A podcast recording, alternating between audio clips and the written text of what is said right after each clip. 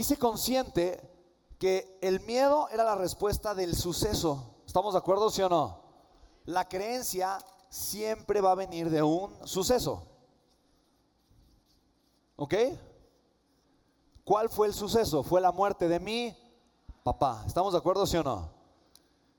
El suceso provocó la idea, la historia, la creencia de que si yo en algún momento tenía hijos, mis hijos podían también crecer sin un papá y pasar por lo que yo pasé y no quería que eso sucediera, por lo tanto me daba mucho miedo ser papá. ¿Estamos de acuerdo, sí o no? Muy bien. Por ejemplo, el tema del dinero. ¿Quién, quién tiene un miedo relacionado con el tema del dinero? Yo, si veo esto, yo digo, ¡ah! el dinero trae soluciones. ¿Estás de acuerdo? ¿Quién está de acuerdo que el dinero trae soluciones? Claro.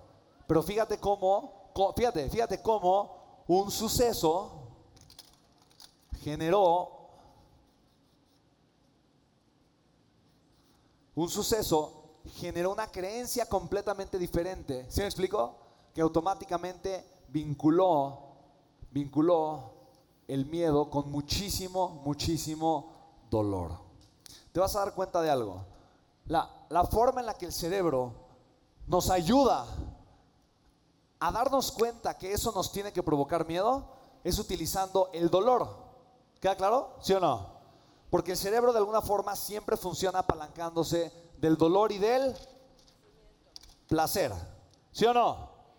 Entonces, esta es una bellísima obra de arte de un cerebro humano. ¿Ok?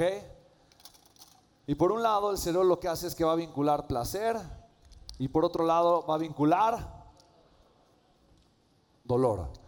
Pero quiero que veas lo que realmente hace el cerebro. Porque vamos a trabajar, yo te dije, mi relación con el dinero.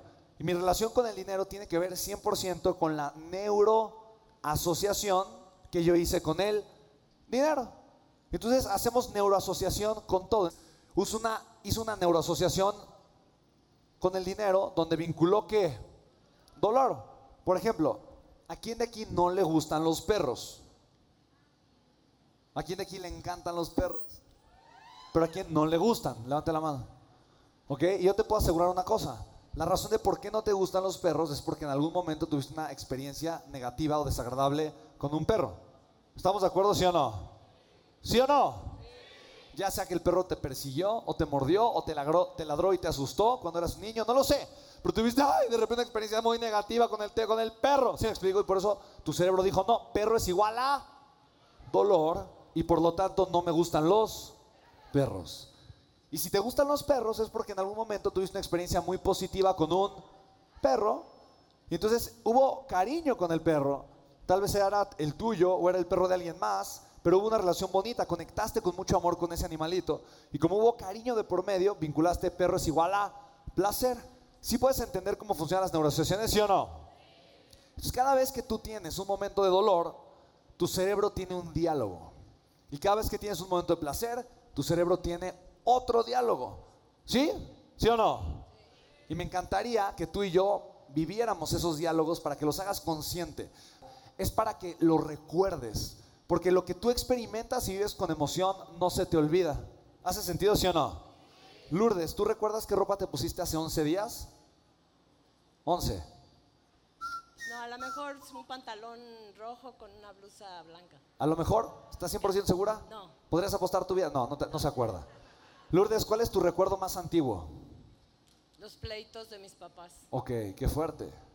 ¿Y eso hace cuánto tiempo fue?